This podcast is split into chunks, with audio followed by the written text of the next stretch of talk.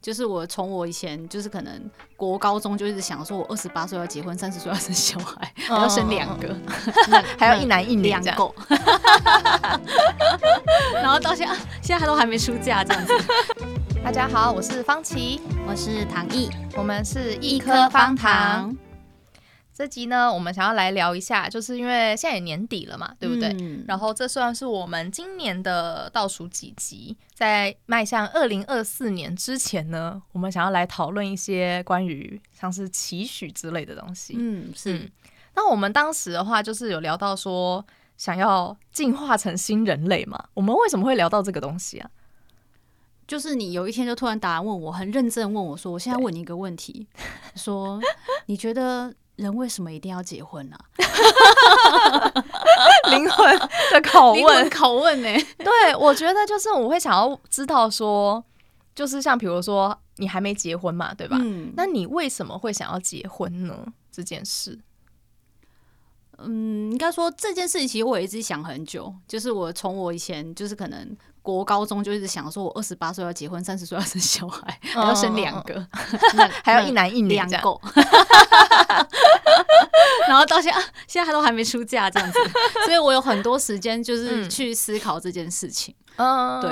那我觉得后来最深就应该说有个最粗浅的轮廓，说哦，我因为我想要有个自己的家，嗯，然后再就是我很希望可以找到一个就是长稳，就是长久又稳定的一个陪伴的关系。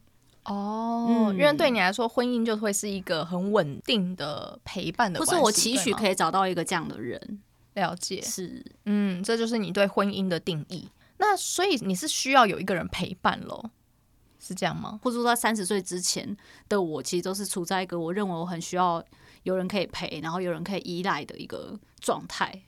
哦，这边的依赖的话，就是不纯不单纯只是他在你身边陪伴，有包含像是精神跟经济上的陪伴或者那个吗？哦，当然包含，也包含，嗯、所以这也会是你列入就是要步入婚姻的其中一个很需要得到的东西，是这样子吗？是，是嗯，我们那时候好像就是针对这样去讨论说，那当如果我们自己就可以做到这些的时候，结婚还会是必要的吗？嗯嗯，因为当我们可以做到所谓的经济独立、精神独立的时候，那另一个人的存在到底是为了什么呢？而且我觉得这刚好，这个应该说我们在进化到，应该说在聊到后面话题是这个中间，因为如果聊到婚姻跟聊人为什么要结婚，然后我觉得可以跟大家分享一个 YouTube，其中有一个影片是叫威老板，他有一集就是在聊说，就是女生如果不结婚的话会发生什么事情。然后它里面就有提出跟我们刚刚类似的讨论，他可能就例如说，诶，大家女生都希望就是结了婚就会有个人陪，然后他就说，那你可以保证结了婚之后，他真的就会一直陪你吗？对啊，然后或者是说，哦，你希望因为呃，因为大部分女生可能都会觉得说，女生如果在经济能力上稍微比较弱一点点，没有关系。所以他就想要找一个比较有依靠、比较有责任感、有肩膀的男生，经济能力比自己好，可以 cover 自己的，对，就组成家庭这样子。然后后来这时候，我要帮他提出一个问题，他要问说：“那你觉得结了婚之后，这个问题一定会解决吗？”长远的解决吗？对啊，其实真的都不一定诶。首先就是对方到底会不会经济优于你，又或者他会不会一直优于你？他也是个人呢、啊，对吧？他也有可能会有累的时候，可能会有病了的时候，他也有可能会失业。是、嗯、对。那当如果这个人他又失业了，失去了所谓的你的经济的依靠的时候，这样子的话，还会是你当时对他的？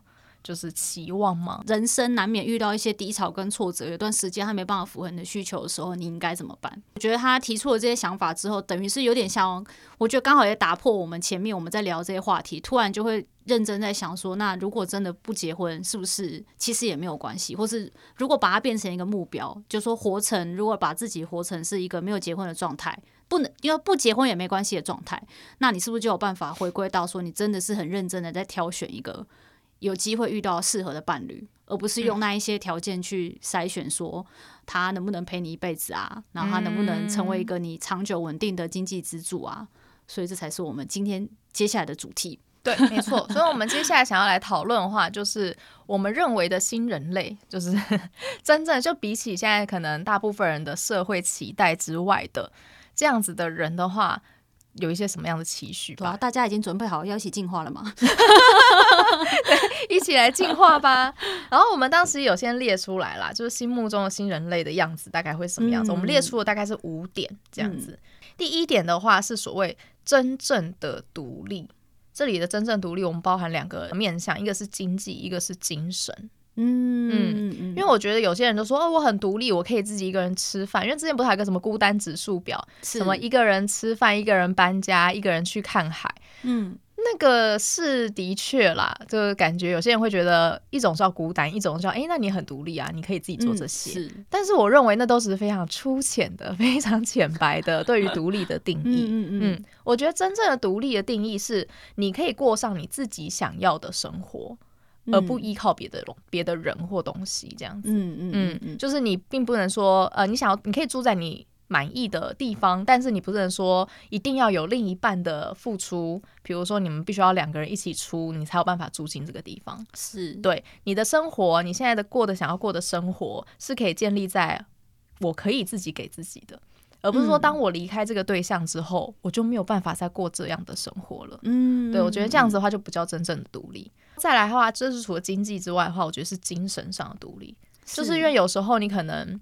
会比较偏向去哪，可能都要有另一个人陪，嗯，会觉得好像没有他我不行的那种感觉。嗯、但其实这种话，我觉得就算是。不算是独立了，嗯嗯嗯，对对对，嗯、也许你真的是可以自己做，但是你心里就会觉得说，比如像搬家好了，你其实是真的可以自己搬家，你可以自己打包行李，然后联系搬家公司，然后开始开始搬家，然后搬家完自己好像再归位去整理，其实这些事情都是可以自己做的。是但是不知道为什么，当你有另一半的时候，你就会觉得说，这个我不行，这个我要他来，我想要有人陪我搬。嗯我想要他跟我一起，嗯、我觉得这种就不算是真正的精神独立。然后再来的话，第二个的话是有自己的社交圈或兴趣。可我觉得他这个的话，我觉得比较偏向是所谓的重心吧。我觉得重心不能只放在一个东西身上。嗯然后，因为像我们今天谈谈论到的，比如说关于婚姻或伴侣的话，我觉得是重心不能只放在你的伴侣身上，一切比如以老公为重，一切以为以男朋友为重，甚至有些人是以一切以孩子为重。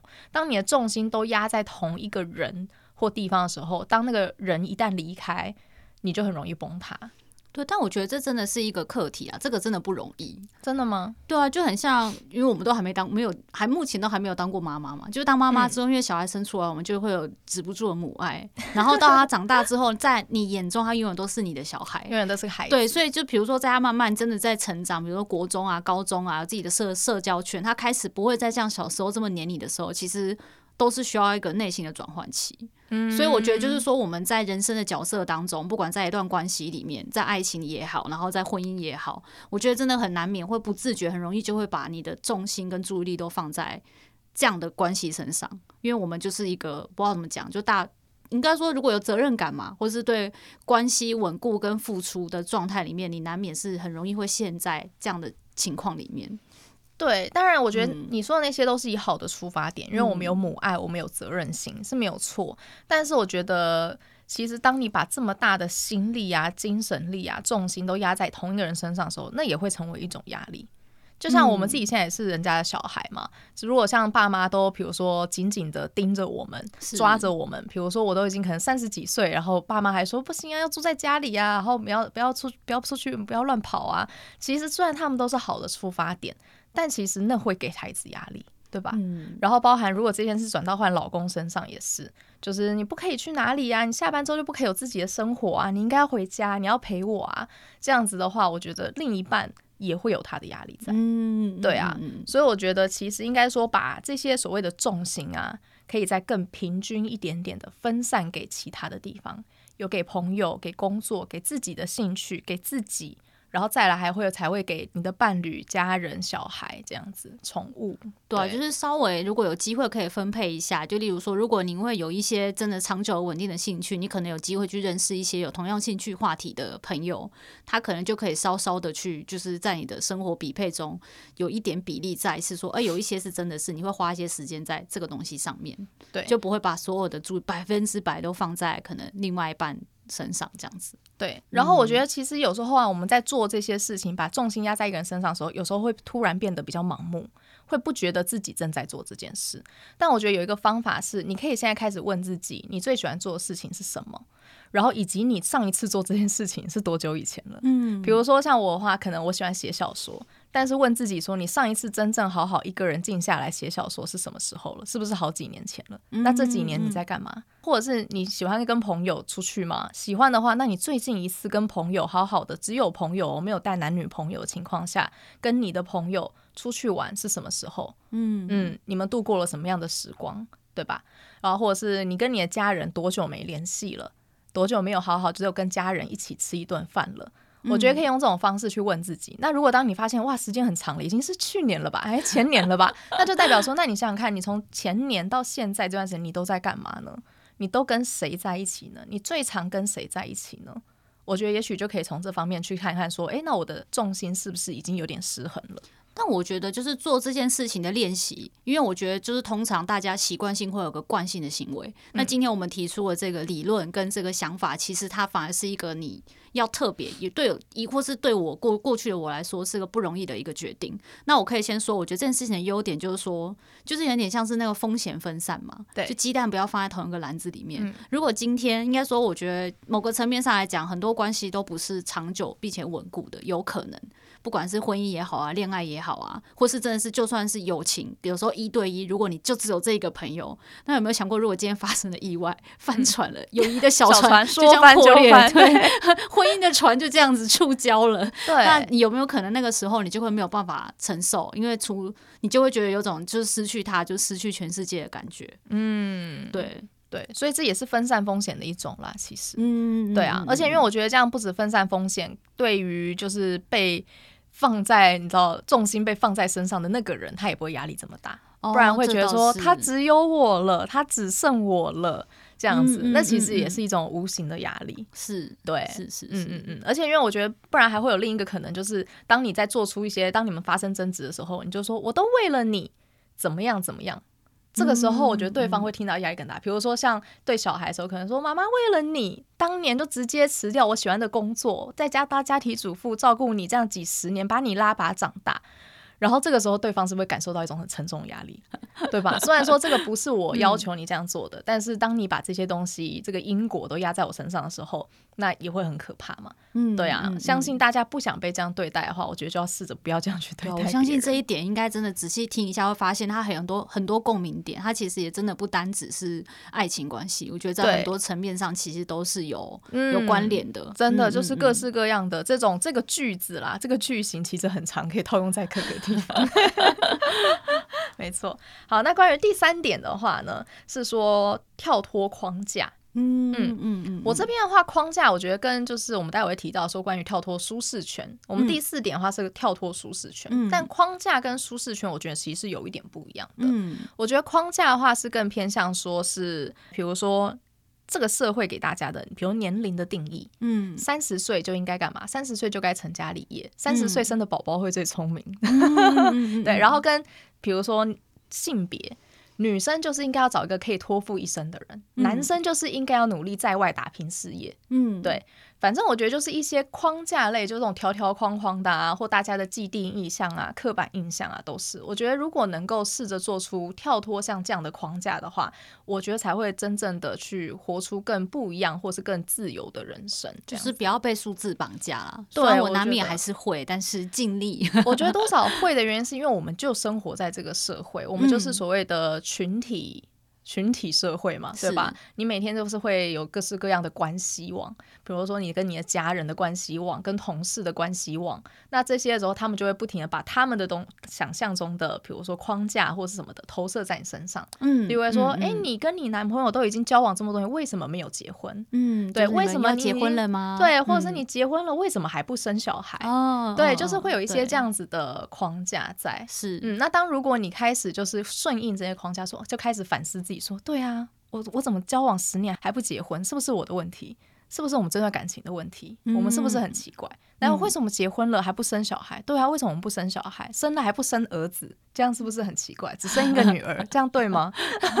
这样他会不会很孤单？对，是不是要生两个？是不是要生两个？这样子，嗯、然后就是各式各样的，然后或者是说，比如说已经四十几岁、五十几岁，有些人就会觉得说，啊，你要趋于稳定，你事业应该已经有一番成就了。但如果这个时候我的事业没有达到所谓别人的成就，就你已经五十岁，你应该事业应该至少要当主管了吧？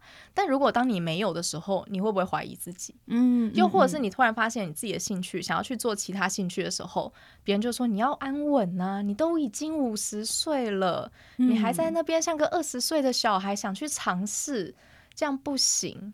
我觉得就是一些框架，他们会把你定义为男人、女人，几岁该做什么。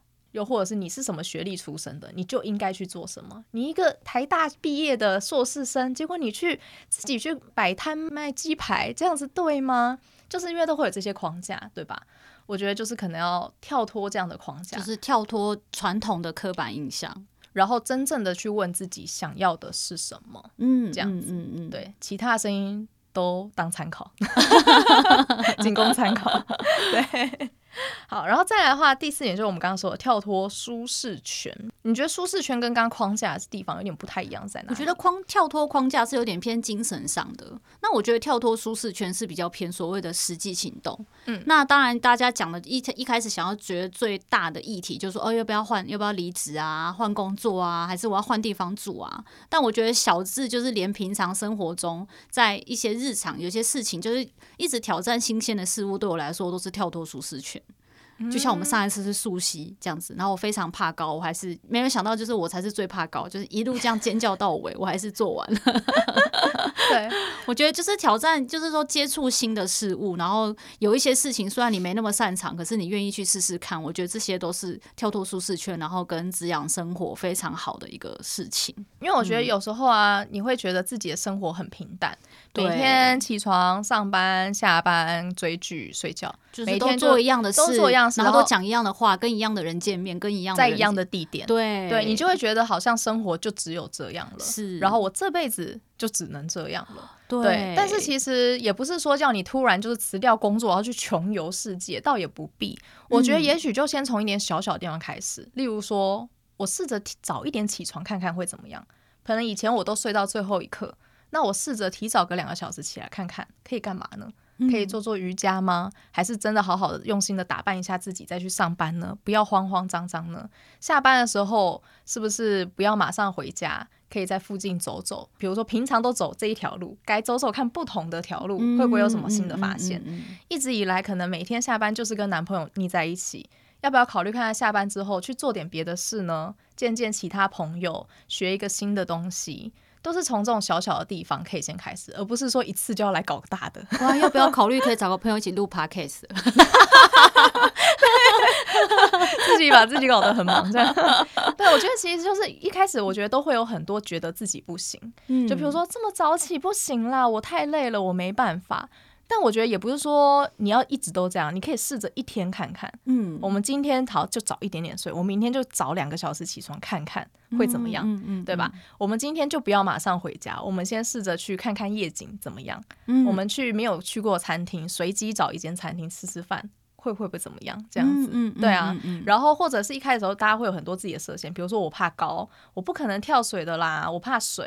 然后我不可能录 podcast 啦，那种都是要很有，就是要很有专业的人才有办法做事啊。其实我觉得不用想这么多啦，就先试试看嘛。嗯、啊，如果突然做了之后发现，哎，不适合，或是很哎也很无聊，或没有什么意义的话，那大不了再换一件事情做啊，嗯，对吧？嗯嗯嗯、我觉得不用把它想得太。严肃或严重，就是可以先从这种小地方开始，嗯，然后当你开始接触了不同的圈子，走不一样的路，去学不一样的东西，尝试不一样的事的时候，你相对当然可以获得不一样的回馈，嗯。嗯，那就会是有别于你以前一直一成不变的生活，这样子，是。对，哪怕是非常小的事，我觉得都可以先尝试看看，嗯、这就是跳脱舒适圈的其中一个，我觉得算是方法吧，跟定义这样子。嗯、最后一点的话是。我觉得要有一颗开阔的心，要成为一个新人类的话，广阔的视野、开阔的心。那我觉得开阔的心的话，其实就有点包含像以上这些，就是你要试着去用不同的视野去看事情，然后对凡事都是保持着一个充满好奇，然后开放式的心态去接纳。嗯，就是如果像有些人，他们比如说你看到你的。比如说，一个朋友可能决定说他这辈子就不结婚了，你不能够用自己的框架说女生怎么可以不结婚？你这样老了你要怎么办？嗯，对吧？嗯嗯、然后或者是有些人他突然就是说他想要辞掉现在的铁饭碗的工作，他想要出国去游学，你会跟他说你这样子很危险呐、啊！你去游学的话，你薪水能有比现在高吗？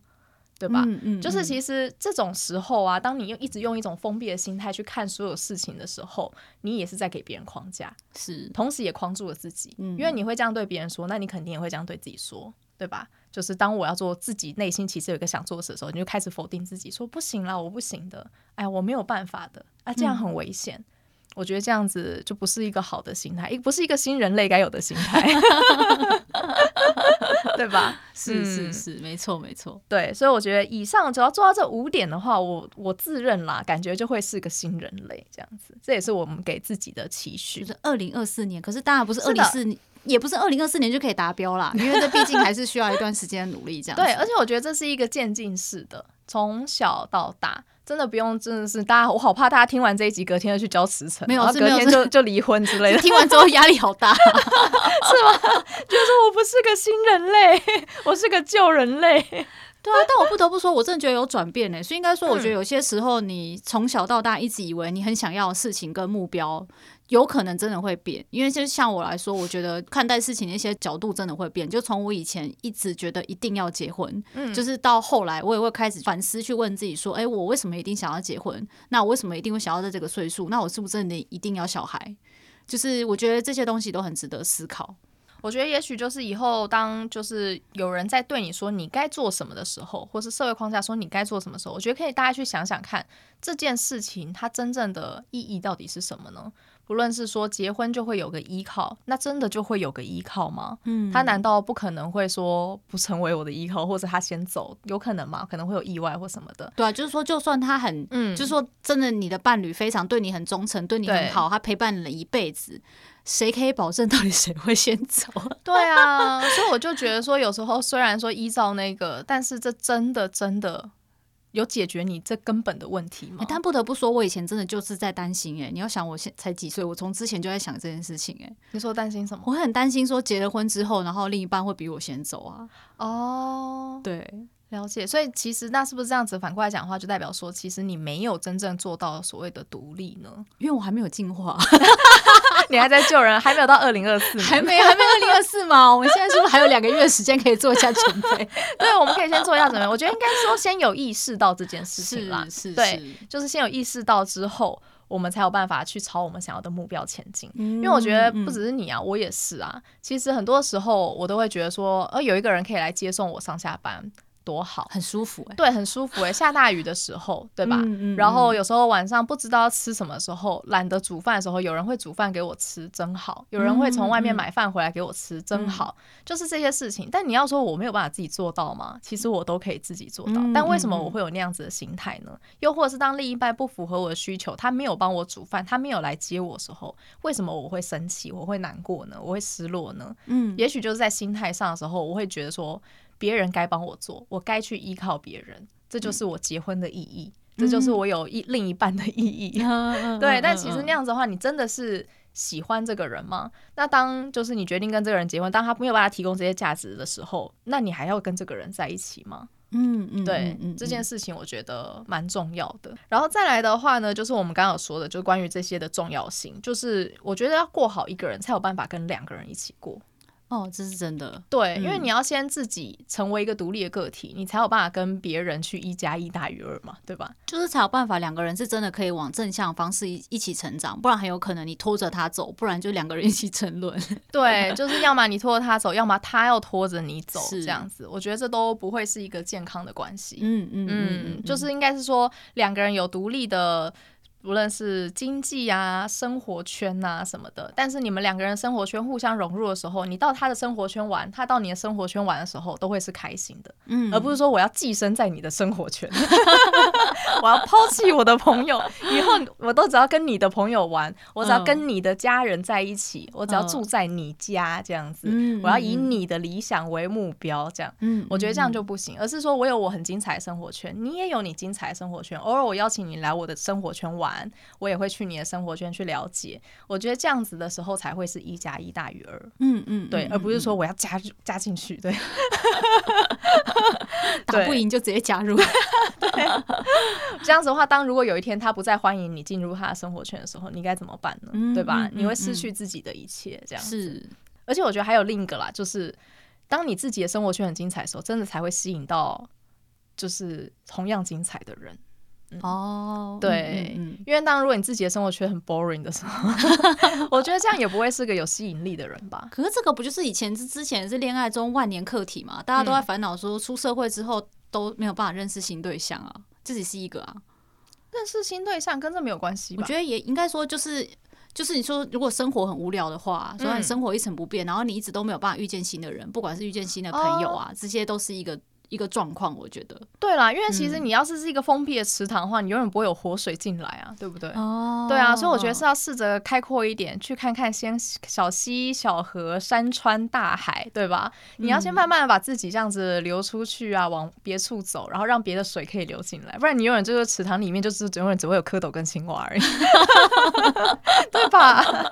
所以我觉得、嗯、是啦，就是。再灵活一点，我觉得还是回到刚刚有说的，就是关于开阔的心这件事情。嗯嗯，嗯对，试着去更开阔的看待，然后跳脱舒适圈，加油，加油，加油！对，好的。那所以你现在目前觉得你自己到哪一个阶段了？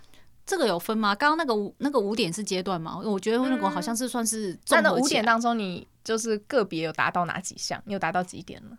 跳脱舒适圈，赶快先讲，我有啊。好的，好的，跳脱舒适圈。OK，就是你现在一开始就比较愿意去花时间在一些，比如说以前没做过的事情上，对吗？其实我觉得我一直以来都有，只是说可能要看那一年或是那些状态，我有没有一直一直想要冲。其实我一直很喜欢好玩的事情，只是因为我觉得这个可能就像我就说我说过，我是比较需要伙伴的，所以我有你这位非常强力的好伙伴，可以跟你一起跳脱舒适圈的伙伴，就增加我更多更多跳脱舒适圈的动力。这样是，我这算是一个阶段啦。希望你下一个阶段是可以，即使没有我，你也敢去做这些事，对吧？哦，对对，当然我跟你做是很开心啦。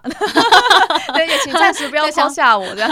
没有，你说要要找人分担一下你的重量。如如果对，如果有些事情我不陪唐毅做，那他要怎么办？他就不能跳脱舒适圈。如果他突然跟我说他想吃虫怎么办？